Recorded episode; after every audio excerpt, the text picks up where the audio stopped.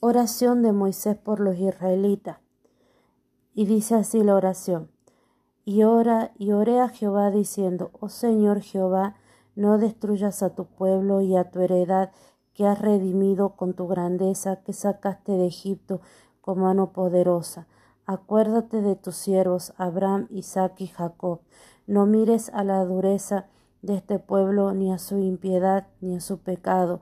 No sea que digan los de la tierra de donde nos sacaste, por cuanto no pudo Jehová introducirlos en la tierra que les había prometido, o porque los aborrecía, los sacó para matarlos en el desierto, y ellos son tu pueblo y tu heredad que sacaste con tu gran poder y con tu brazo extendido.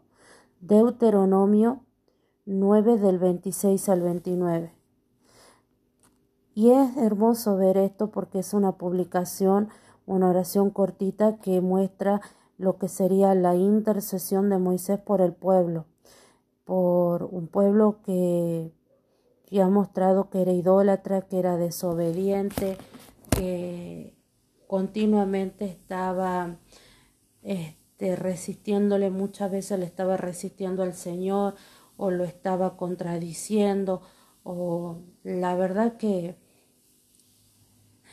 Creo que el pueblo de Israel ha sido como yo con mi mamá, que cuando yo era adolescente le causé muchísimo dolor y le causé muchos dolores de cabeza a mi pobre madre. La verdad que siento una pena y, y aún así está Moisés intercediendo por el pueblo.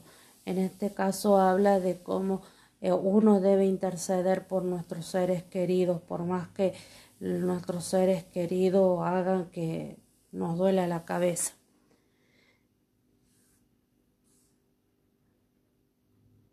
Y más que nada que por nuestros seres queridos estar intercediendo. Acá vemos una oración o vemos un ejemplo de la intercesión de Moisés por los israelitas.